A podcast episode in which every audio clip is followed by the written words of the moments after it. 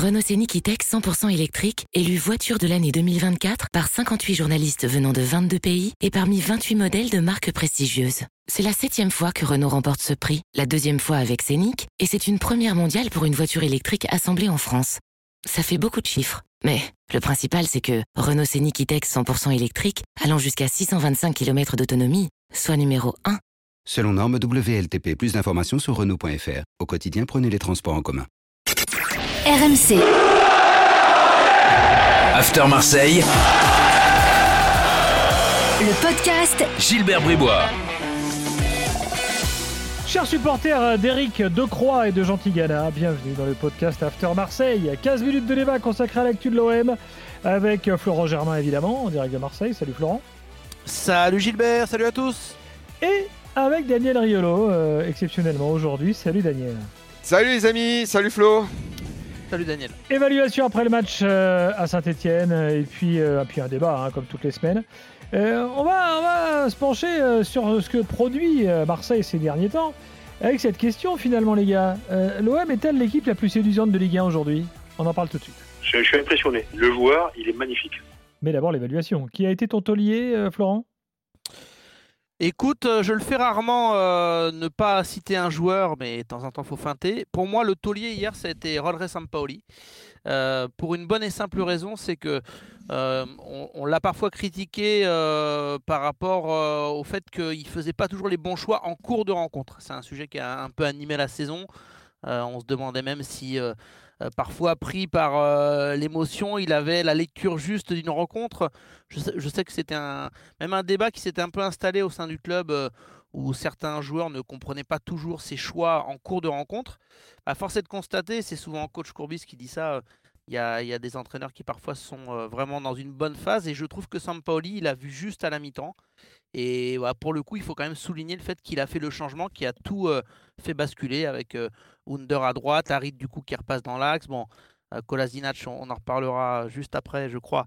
Mais euh, voilà, il a fait des choix forts et pour moi, il mérite d'être taulier parce que oui, il y a des bons joueurs qui euh, se sont illustrés dimanche comme Harit ou d'autres qu'on aurait pu citer. Mais pour moi, Sampaoli, il a voilà, il a impacté la rencontre par son choix de, de la, de la pause.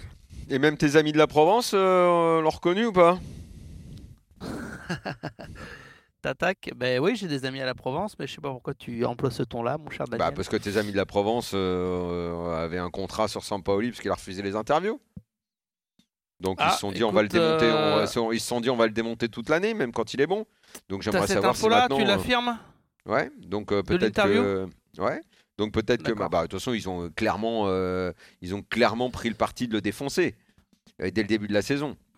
Euh, vu, Tu sais que l'ambiance- n'a- n'accorde aucune interview individuelle, sauf Bah, cas bah, exceptionnel et, et Samir Nasri une exception. On va le dire à tes amis. Ils l'ont pris écoute en Daniel, grippe et si ils tu veux faire un podcast sur la Provence, euh, tu t'es peut-être trompé d'endroit, je sais pas, moi je suis pas l'avocat de... Euh, non mais tu vois... Non, Non, mais parce que l'impr- ce que j'ai l'impression que t'attendais, euh, des- je sais pas, tu t'attendais une, une non, série de succès pour soir, payer Flo. la Provence non. ou comment ça se passe Mais non, non, j'ai déjà commencé à le dire hier et c'est pas la première fois, je l'avais déjà dit il y a quelques semaines. Non, parce que, euh, parce, que, euh, parce que tout simplement, euh, euh, je pense que ce qui a été fait et dit tout au long de la saison autour de l'OM m'a semblé très souvent exagéré. Tu pourras me dire que c'est souvent le cas avec l'OM et ce que ça suscite, et tu auras raison. Mais encore une fois, je pense qu'on n'a pas pris la mesure de ce qui se passait à Marseille et surtout de quel contexte on sortait, de ce qui est en train de faire cette équipe qui, oui, moi je suis d'accord avec, et je réponds oui à la question de Gilbert, c'est l'équipe la plus agréable à regarder avec Rennes au moment où on se parle, à savoir le 4 avril. Euh, ils sont en course, ils sont deuxièmes, ils sont en course dans, dans leur Coupe d'Europe. Alors certes, on pourra me rétorquer qu'ils ont raté la, la bonne, euh, mais dans, une phase 2. Ouais, ouais, mais il y a raté raté. Il y a raté comme le PSG, il y a raté ce qu'a fait l'OM. L'OM, honnêtement, euh, c'est, c'est- ouais, bon, parfois ça arrive, c'est une aberration. Euh, Les matchs, ils doivent tous les gagner, mais ils ont ce défaut. Et d'ailleurs, si tu veux. euh, C'est vrai qu'il n'y a que le match à Gal- à Galatasaray qu'ils ne maîtrisent pas. Ça, je, je te le reconnais. C'est vrai que Voilà. euh, bah, je les ai commentés et tous. ils ont- Pour ils moi, ont ils, eu doivent, cette doivent gagner année- au moins 4 matchs sur les, les six. Ils ont eu cette année ce défaut qu'on peut même voir un peu hier, hein, de se mettre dans la merde tout seul. Par des, je sais pas, soit c'est parce que ce que demande Sampaoli nécessite une concentration euh, et une exigence telle que parfois les joueurs, s'ils sont pas aguerris à ça, bah, ça peut, comment dire, ça peut leur jouer des tours. euh, et euh, c'est le match contre Brest, c'est des maladresses. ah, Le nombre de matchs qu'ils ont payé cash cette année, tu as cité ceux d'Europa League, et il y en a d'autres en championnat où ils ont payé des erreurs, mais, cash, euh, franchement, l'addition, elle était salée au final. hein. Et, quand euh, hier, ils sont menés 1-0, pareil, erreur, bim, ils payent cash, et que Bouanga met le deuxième, et que c'est limite parce qu'il y a hors-jeu, j'ai soufflé dans la télé, j'ai dit, c'est pas possible, ils vont pas payer ce match, ils sont en train de jouer contre une équipe de tocards finis, avec une équipe, avec un, un- un système tactique que- que- qu'en plus, tu, tu sais à quel point j'ai horreur de ça, mais j'étais mal pour l'OM, je dis, c'est pas possible, ils vont pas payer contre Saint-Etienne. Bon, fort heureusement, ils ont retourné le match, ils leur ont mis une danse. Et je trouve que cette année, euh, bah, au final, je, je pense qu'elle sera bonne. Elle sera bonne cette année de l'OM. Par rapport au contexte, par rapport à ce que vivent les supporters, par rapport à la progression de certains joueurs. Honnêtement, waouh, il y a des joueurs Après, dans Daniel, cette équipe. euh, Rodré Sampaoli, puisqu'on est dessus et qu'on fait long sur le taulier, euh, il a quand même changé des Mhm. choses. On ne peut pas non plus euh, euh, estimer que bah, tout a été linéaire et que c'est là qu'il a une force de caractère. Je trouve que il, même, il surprend un petit peu, c'est que Rodré Sampaoli, il a été dans le dur aussi. Il a été dans le dur. Il y a eu cette période là des, des défaites à domicile, Clermont, Monaco, etc. Et en fait, il a su, via un second souffle et aussi des choix, bah, peut-être se remettre aussi en question. Euh, ce qui n'était pas gagné d'avance, et c'est euh, au cœur de cette période-là qu'il y a eu beaucoup de critiques, c'est vrai, parce que beaucoup sentaient les choses venir. C'est-à-dire qu'il y avait quand même un- une belle brochette de joueurs. On a souvent focalisé sur Alvaro euh, ou Mandanda, mais il y avait une vraie brochette de joueurs là qui était mise au placard. Et du coup, il s'est quand même remis en question à force de discussion aussi avec son staff ou avec Pablo Longoria qui a joué un rôle important. Mais des joueurs comme Harit, comme Gay étaient quand même euh, un peu mis sur le côté. Je pense surtout à Harit. Et finalement, euh, il a fallu euh, un peu secouer aussi peut-être Sampaoli et lui dire il y a peut-être des bons joueurs que tu n'utilises pas assez. Et, et donc, les critiques étaient aussi parfois justifiées. C'est trop facile de, de refaire l'histoire après coup en disant. parce que ce risque-là, c'est que dans un mois. Parce que moi, je suis d'accord avec toi. L'OM fait une très bonne saison. Et Sampaoli, il a réveillé ce club comme Longoria. Mais le risque, c'est que si dans un mois, l'OM, parce que c'est très serré, euh, finalement, on n'est pas sur le podium ou quoi, parce que ça peut arriver, tout peut arriver.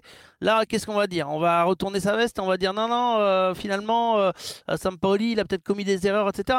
La saison, elle n'a pas été moi, je linéaire. vais te dire, et sa moi, force, c'est qu'il a, il a su, je trouve, réagir au, rapidement. Moi, je vais, et, je vais te et dire comment je, je vais, je vais te dire comment je vois les choses. Effectivement, tu as raison. Il y a eu des moments, oui, il y avait des choses qui pouvaient être critiquées.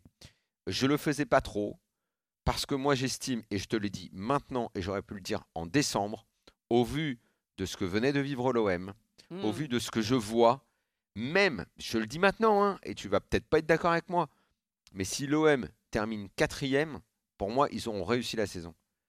Ce que propose l'OM cette année et ce qui peut être construit si Longoria reste, s'il continue à travailler de façon aussi intelligente, si les joueurs veulent continuer, parce que Sampoli, il faut plutôt proposer le truc, euh, la réflexion dans cet ordre-là, quand les joueurs veulent travailler avec lui, et on sait qu'à notre époque, c'est volatile un joueur, mais si les joueurs veulent continuer à bosser avec lui, ils vont encore progresser ils seront encore meilleurs l'année prochaine. Mais tu le sais mieux que moi, les joueurs parfois ça change d'avis quand ils sont moins titulaires ou quand ceci, cela, et il est tellement exigeant que ça peut partir un peu dans les têtes. Mais moi, je, le dis maintenant, je suis sûr que la saison de l'OM sera bonne. Et j'ai presque envie de te dire, peu importe podium ou 4, parce qu'ils retourneront en Europa League, et en Europa League, ils proposeront une nouvelle belle aventure, et peut-être qu'elle sera encore plus belle euh, que celle qu'ils ont foirée en, poule, mais ils vont la poursuivre en Conférence League. Il se passe quelque chose à l'OM. C'est l'équipe la plus intéressante à regarder avec, Rennes. Et quand il se passe quelque chose, franchement, dans notre Ligue 1, il n'y a pas beaucoup d'équipes où il se passe vraiment quelque chose. Où tu regardes et tout, tu compares avec les autres. Paris, c'est fini. Lyon, bon, ils entretiennent le rêve de l'Europa League. On ne sait pas où ça va les mener. Mais en championnat, la saison, elle est, quasiment finie pour eux aussi. Tu vois Et je trouve qu'à un moment, même si on est exigeant avec l'OM, parce que c'est un des clubs les plus regardés et tout, je trouve que certes, il fallait critiquer quand il faut critiquer, mais un peu plus d'indulgence par rapport à tout ce qui était en train d'être fait. Je pense que ça a manqué un petit peu. Je pense que ça a manqué. Ce qu'ils sont en train de faire là, ils ont quelques matchs compliqués. Ils, ont, ils doivent jouer le PSG, ils doivent jouer Lyon. Peut-être que tu focalises un peu trop sur euh, tes, ennemis, tes ennemis de la Provence, du coup, parce que. Mais c'est pas mes ennemis. Moi, je leur non, mais- reproche un manque d'objectivité. Je leur prendre- reproche un manque d'objectivité. mais du coup, je leur qui, qui reproche a été d'avoir- dur vis-à-vis de Sampaoli? Mais moi je suis aux conférences de presse, mais c'est de la rigolade. Euh, Il y a eu des périodes où c'était compliqué. Euh, Sampaoli, il a eu deux trois questions Non, non, il y a techniques, eu- chez nous. gentiment. Mais même chez Non, nous, mais même chez nous, mais- ça mais même chez nous, ça, s'est bien nous. passé quand même. Je veux dire, il n'a pas été Il y a eu- il y a plus eu un moment une problème de Pilori. supporters. Je te rappelle quand même que Colette Cataldo a demandé des comptes. Ouais, mais les supporters se sont Les trompés. non, mais les Les supporters. supporters, les supporters ont été très, fo- très forts à un les moment, supporters dans comme jamais ils ont tu parlais été avec. pression médiatique. Tu parlais de pression médiatique. Ouais, Euh, mais les supporters ont été instrumentalisés par des médias qui leur répétaient que c'était pourri. que Faux, c'est- Si, faux. si, alors là, si, faux. Ah, non, non, non. Alors là, tu te trompes de contexte totalement. Alors, je te Ah, garantis que ceux qui ont demandé euh, une réunion à Pablo Longoria, euh, notamment les Winners, euh, les Dodgers, c'était les, les, les, les plus agacés, on va dire. Ils sont loin d'être influencés par la Provence. Ils se font leur propre avis. Simplement, eux aussi, ils sont très impliqués dans la vie du club, bien au-delà peut-être du, du simple rôle de supporter que voudraient, voudraient allouer certains aux fans. Toi, tu es le premier à défendre le fait que les supporters ont le droit de donner leur avis. Bah, eux, ils sont très impliqués dans la vie et donc Mais ils, ils ont le droit de se savent tromper. que ça Ils va se pas. Non, trompés là. ils savent que Mandanda ça va pas parce que c'est pas qu'ils l'entendent ou qu'ils le lisent, c'est qu'ils le voient, Steve Mandanda.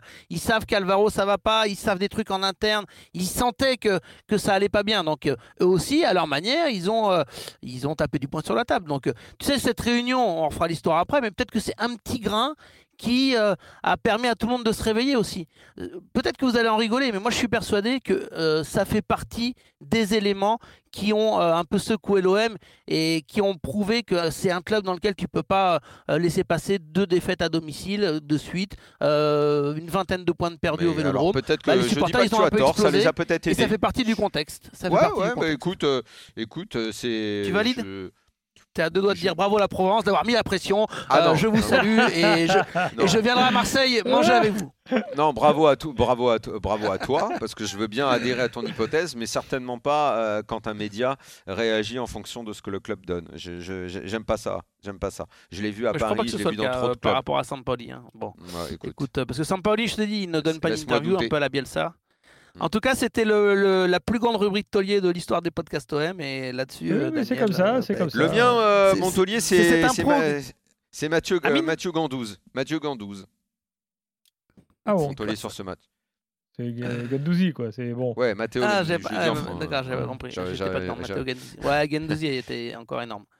Ouais, parce que Euh, voilà. Je- c'est- c'est lui Harit, euh, voilà. Mm. Bon, Ouais, non, mais il y en Un a plein, ils sont tous bons, hein, ils font tous un bon match. hein, donc, euh, il Allez, Euh, y, en a un qui peut être boulet. Allez, Ah ouais, bah, on y va. Jingle boulet. La prestation, elle est honteuse. Vous devriez vous cacher aujourd'hui. Euh, c'est qui donc ton. Non, pas- moi- je, moi je vais pas accabler Paul Lopez, donc euh, je le mets pas à boulet.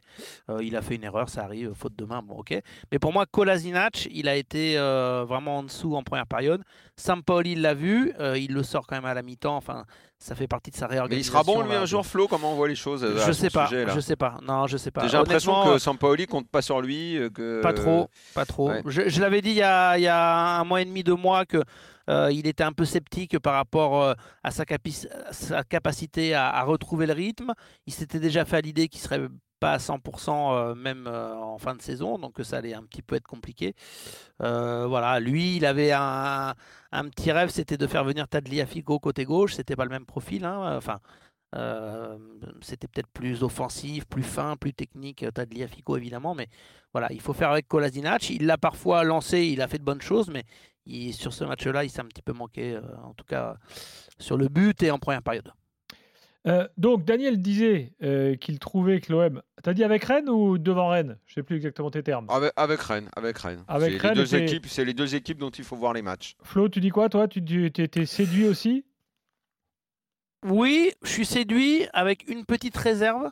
Je suis très séduit. Non, mais moi, euh, euh, faut pas confondre. Moi, je trouve que l'OM fait une bonne saison. Je trouve que Sampaoli, euh, et j'ai envie de le mettre en duo avec Longoria, les deux hommes, avec leur caractère, leur vision un peu nouvelle du foot, apportent quelque chose. Enfin, Euh, moi, je, je- je prends beaucoup de plaisir cette saison, euh, soit à commenter les matchs ou à regarder à l'extérieur quand je quand j'y suis pas. Par exemple, je pense le match à Lens où, où l'OM joue avec Paul Lopez qui est quasiment dans le, dans le rond central. Enfin, c'est des trucs que tu voyais pas. Donc il y a Hmm. un truc nouveau. Après, le tout petit bémol que je mets, c'est qu'on a revu souvent les mêmes matchs au Vélodrome, même si là il y a une amélioration depuis 2-3 rencontres. Euh, à Marseille, certains appelaient ça les matchs de hand, là où tu tournes droite-gauche, droite-gauche, droite-gauche, où au final, il se passe pas grand-chose, mais euh, j'ai l'impression qu'il a un peu trouvé euh, la parade depuis qu'il a relancé Milik et euh, qu'il n'y a plus de débat par rapport à ça. Donc j'ai l'impression que c'est derrière nous ça. Mais pour moi, effectivement, euh, en plus il y a des individualités, des joueurs qui ont du caractère. Non, mais moi cet homme, il me plaît énormément. hein. Euh, si tu prends les individualités, là, Gendouzi que tu as cité, Daniel, en tant que taulier, bon, c'est quand même euh, un joueur qui t'apporte un peps énorme. Saliba, si jamais Marseille arrive à, le garder, pour moi, ce serait l'une des priorités de l'été parce que je le trouve monstrueux derrière. Donc, en plus de cette capacité collective à être un peu une équipe surprenante, je trouve qu'il y a des individualités qui, qui collent bien en plus à Marseille. Donc, euh, ouais, ouais, moi, je, je trouve que Marseille euh, donne du plaisir euh, globalement cette saison. quoi. Bon, donc d'un- d'un Voilà. extrême à l'autre quand même, parce qu'une nouvelle fois, euh, les supporters, on les a énormément entendus râler euh, ces dernières semaines. Donc, euh, bah voilà, le, le temps passe euh, et les choses s'améliorent à Marseille. Et puis peut-être que la fin de saison peut être exceptionnelle là. Donc, tu as quand même un mois et demi euh, de dingue devant toi. Deuxième, deuxième et gagner la petite Coupe d'Europe, euh, je pense que ça, Ah bah. peut, ça, peut, ça peut boire un ou deux coups quand même. hein. Ah Ça bah. dépend aussi de vous, hein, de quelle, euh, quelle euh, notion euh, médiatique vous allez donner à, à cette Ligue Europa Conférence s'il y a un parcours qui se confirme. Est-ce que. euh, Ah bah, à voilà, jamais les- il- à jamais les je premiers, comme dirait vous, Daniel. Nous, voilà. Bah, à chaque, Euh. bah, euh, évidemment que c'est la petite Coupe d'Europe. Alors, je vais te poser la question tu- d'un Tu la collègue. gagnes, c'est bien. Tu la gagnes, c'est bien. Je veux dire, bah, c'est. je peux te provoquer, engagé, Daniel t'es engagé dans une compéta- t'es- t'es engagé dans une compétition européenne. À une époque, on avait trois coupes d'Europe. Bah, Il y en a que deux dans le football français. Il y en aura une troisième. Un, un collègue, Michel Aliaga de France 3, pour ne pas le citer, euh, est venu me voir euh, la semaine dernière et il me dit Flo, qu'est-ce que t'en penses? Quelle est la valeur de la Ligue Europa Conférence par rapport à la C2 gagnée par le PSG euh, en 95 et bon, au départ, j'ai rigolé. Et hum, finalement, bah, je te pose la question, Daniel. Est-ce que est-ce Ouais. peut y avoir une comparaison par rapport à ça ou la, la question n'a pas lieu d'être? Euh, Tu tu sais diras- pas ce qui peut se passer ton- dans 10 ans. Alors, Dans tu diras, 10 à ans. ton, a- tu diras à ton ami. Qu'on a invité dans l'after, donc on respecte Michel Aliaga. Tu euh, diras, à ton c'était ami la- que c'était l'année en- du titre. tu diras à ton ami que c'était en 96, que euh, il y a pas 96, de- ouais, pardon.